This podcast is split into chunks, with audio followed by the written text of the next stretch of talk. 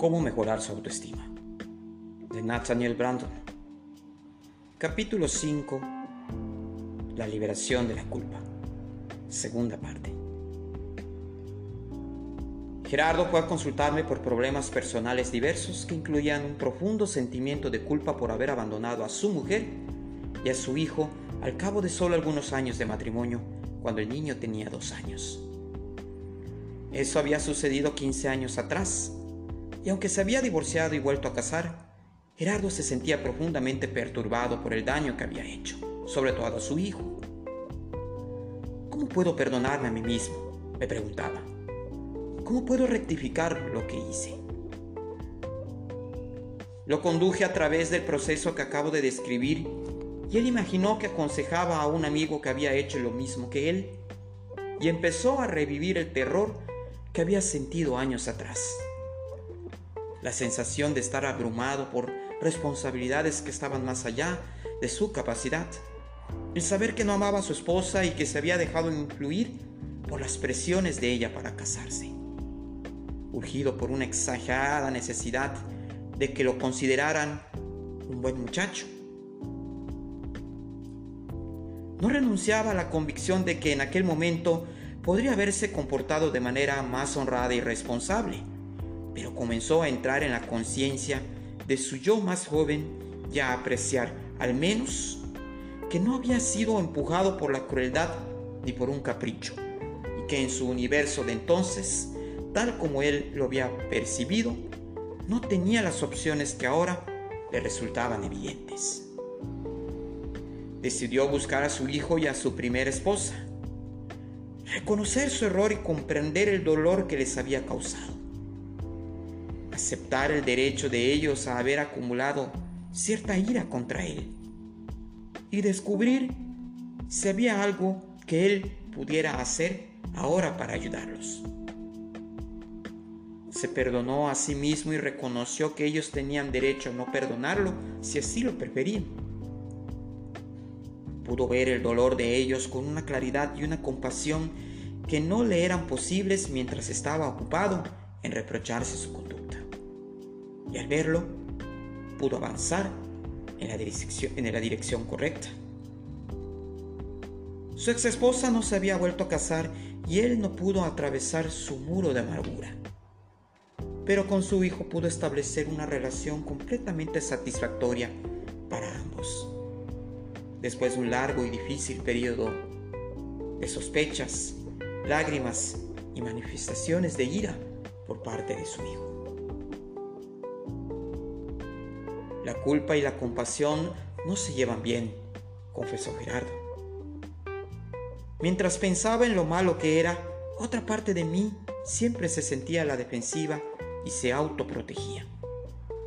Cuando me deshice de eso, pude por primera vez ver las cosas desde el punto de vista de ellos en términos realistas. Ahora, sea lo que fuere, lo que pueda hacer por ellos, estoy dispuesto a hacerlo y eso me hace feliz. Y acepto que hay cosas que no puedo hacer y me siento en paz. Una de las peores equivocaciones que podemos cometer es decirnos a nosotros mismos que sentimos culpa La intransigente severidad hacia nosotros mismos no es algo de lo que nos debamos jactar. Nos vuelve pasivos e impotentes. No inspira cambios, paraliza. Sufrir es la más fácil de las actividades humanas y ser feliz la más difícil. Y la felicidad requiere no que nos rindamos a la culpa, sino que nos emancipemos de ella. Consideremos ahora otro modo en que podemos dañar nuestra autoestima evaluando inadecuadamente nuestra conducta. A veces dañamos nuestra autoestima generalizando acerca de nuestra naturaleza esencial sobre la base de nuestras acciones en situaciones concretas. Por ejemplo, Martín me dijo, soy un inadaptado social no sé hablar con la gente, no sé qué decir. Cuando le pregunté, nunca sabe ¿Qué decir? Me respondió, bueno, no, cuando estoy con gente interesada en el arte o la literatura, tengo muchísimo que decir. Parece que Martín no tenía ningún interés particular en los deportes y se sentía marginado cuando los hombres y las mujeres de la oficina conversaban sobre un reciente partido de fútbol. ¿Le importa el fútbol? Le pregunté y me contestó, en lo más mínimo. Y yo proseguí, ¿piensas que tendría que importarte el fútbol? Reflexionó un momento y luego dijo no. Por supuesto que no. Y yo le dije, cuando usted se llama un inadaptado social, lo que parece querer significar es que no tiene nada que decir sobre un tema que no reviste ningún interés para usted y sobre el cual no siente ningún deseo de aprender más. Para mí, eso no indica una deficiencia innata. Lo que indica es que usted sería más feliz si encontrara amigos que compartieran su interés por el arte y la literatura. En cuanto a sus compañeros de oficina, si usted pudiera permitirse tener intereses diferentes de los de ellos y permitir que ellos tengan intereses distintos de los suyos, imagino que podría sentirse más relajado en su compañía e incluso descubrir que siguen siendo miembros de la misma especie.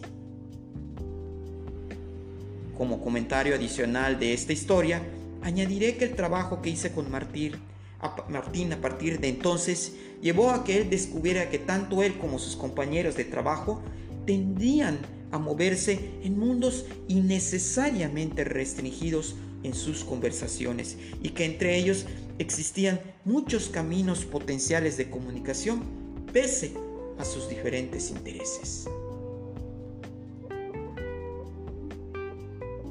Soy un cobarde, decía Ernesto.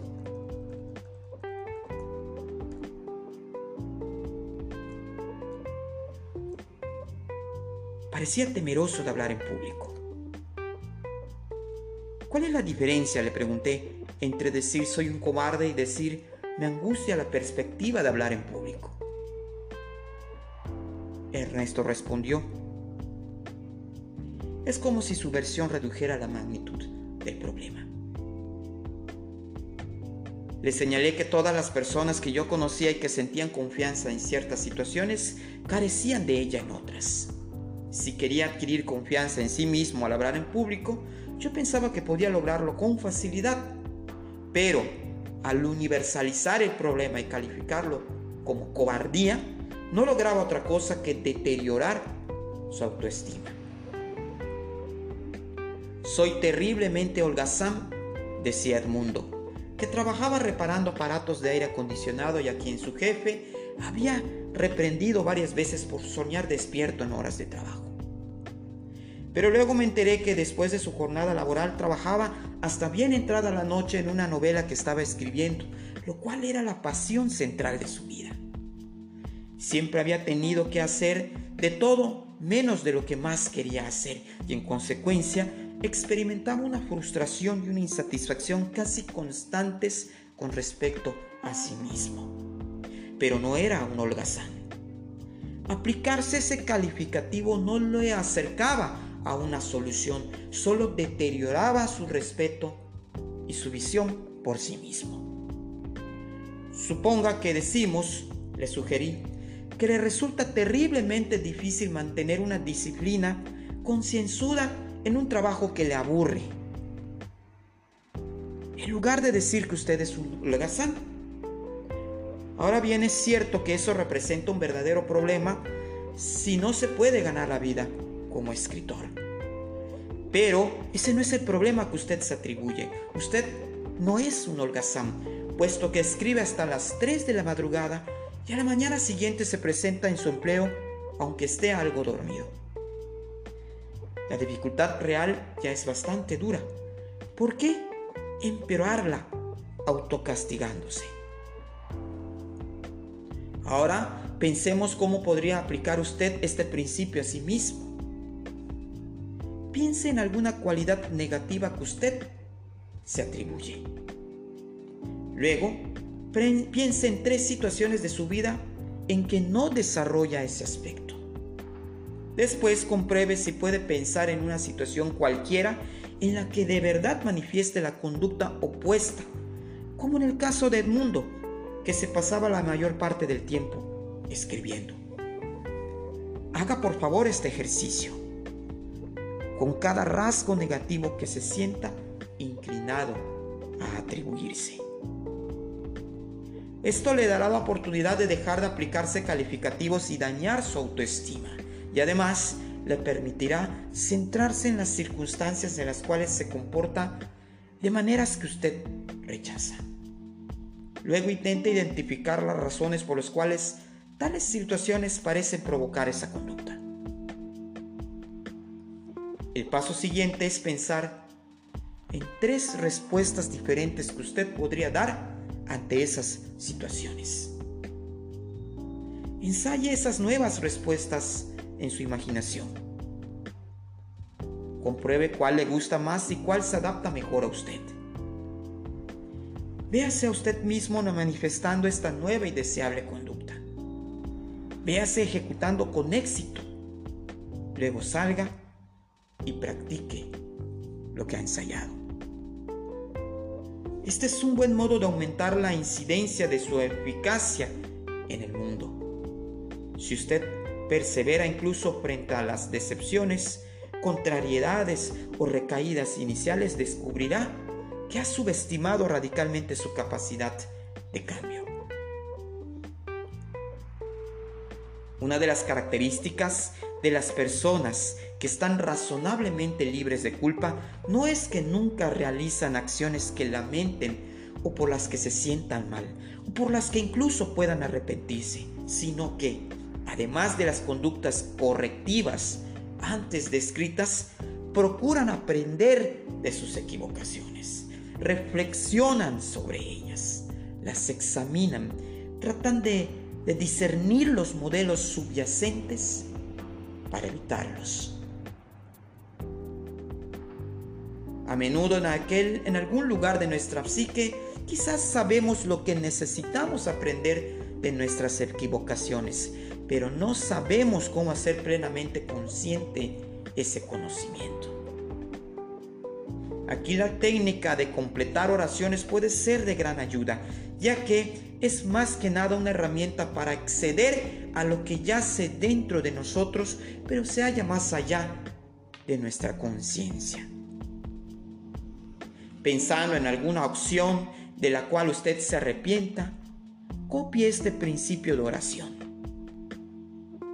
Si yo estuviera dispuesto a examinar cabalmente lo que hice, y luego escriba de 6 a 10 finales lo más rápidamente posible.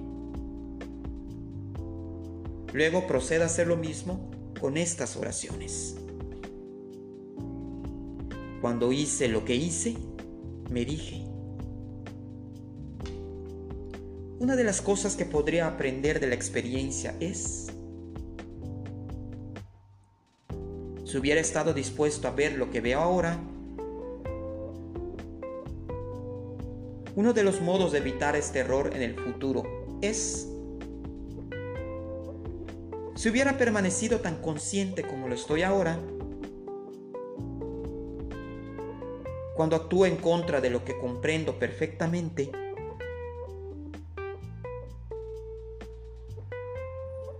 a menudo comienzo a darme cuenta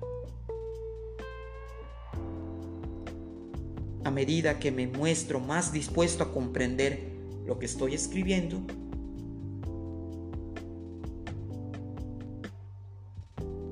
el único modo de aprender lo beneficioso e integrador que puede llegar a ser este proceso es participar activamente en él.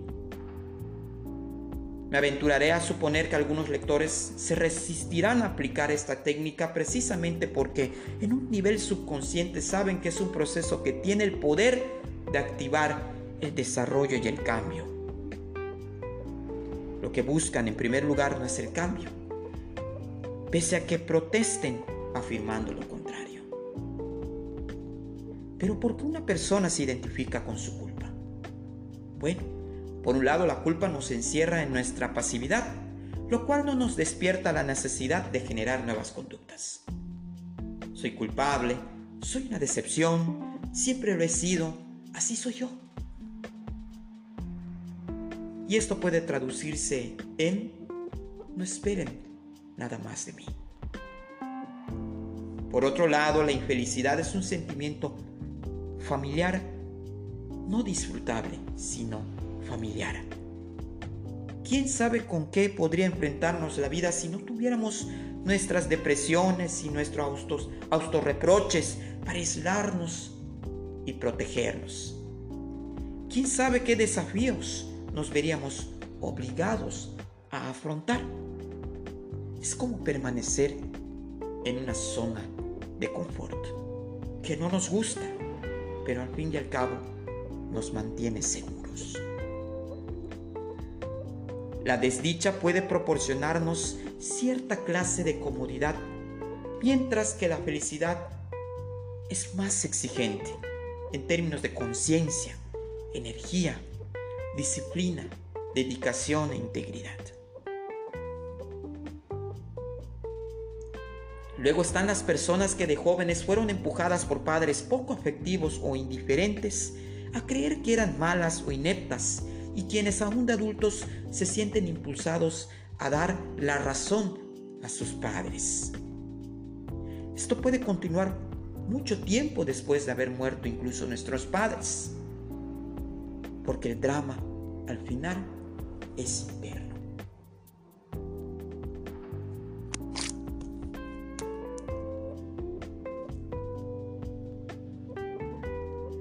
De modo que hace falta coraje trabajar con el fin de liberarnos de la culpa. Hace falta honestidad y perseverancia y comprometerse con la independencia y vivir consciente, auténtica, responsable y activamente. Pero puede hacerse. Este desafío nos enfrenta no solo con nuestros defectos reales o imaginarios, sino también con nuestras virtudes. Al condenar nuestros pensamientos, sentimientos o acciones lo hacemos para proteger nuestra autoestima, aunque el efecto sea directamente opuesto al que nos proponemos.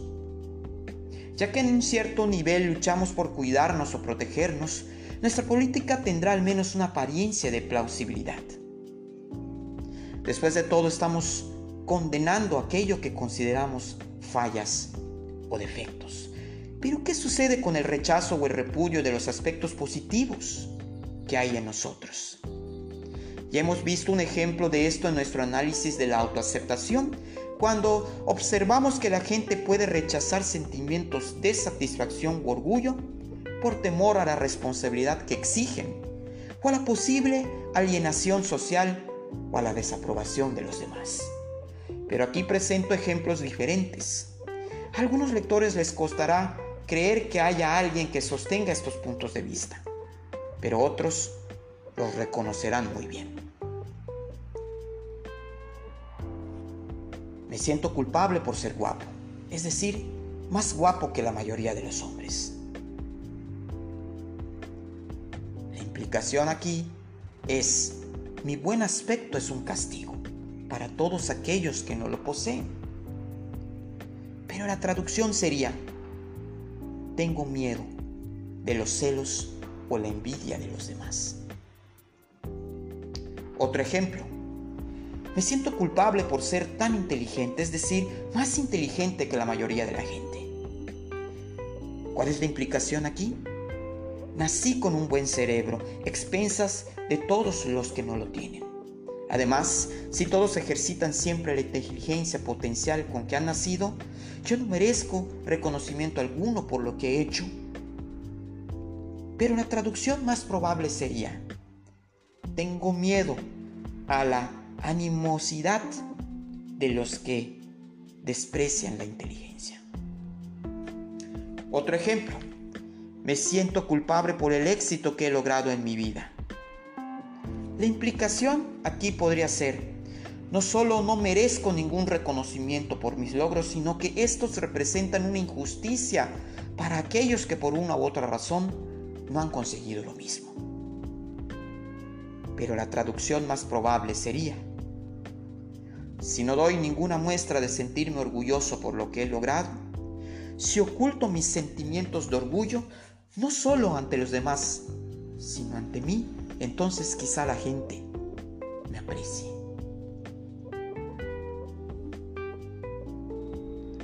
Hay dos temas que parecen presentes siempre que estamos a la defensiva o sentimos cierta culpa con respecto a las facetas, facetas positivas de nuestra vida.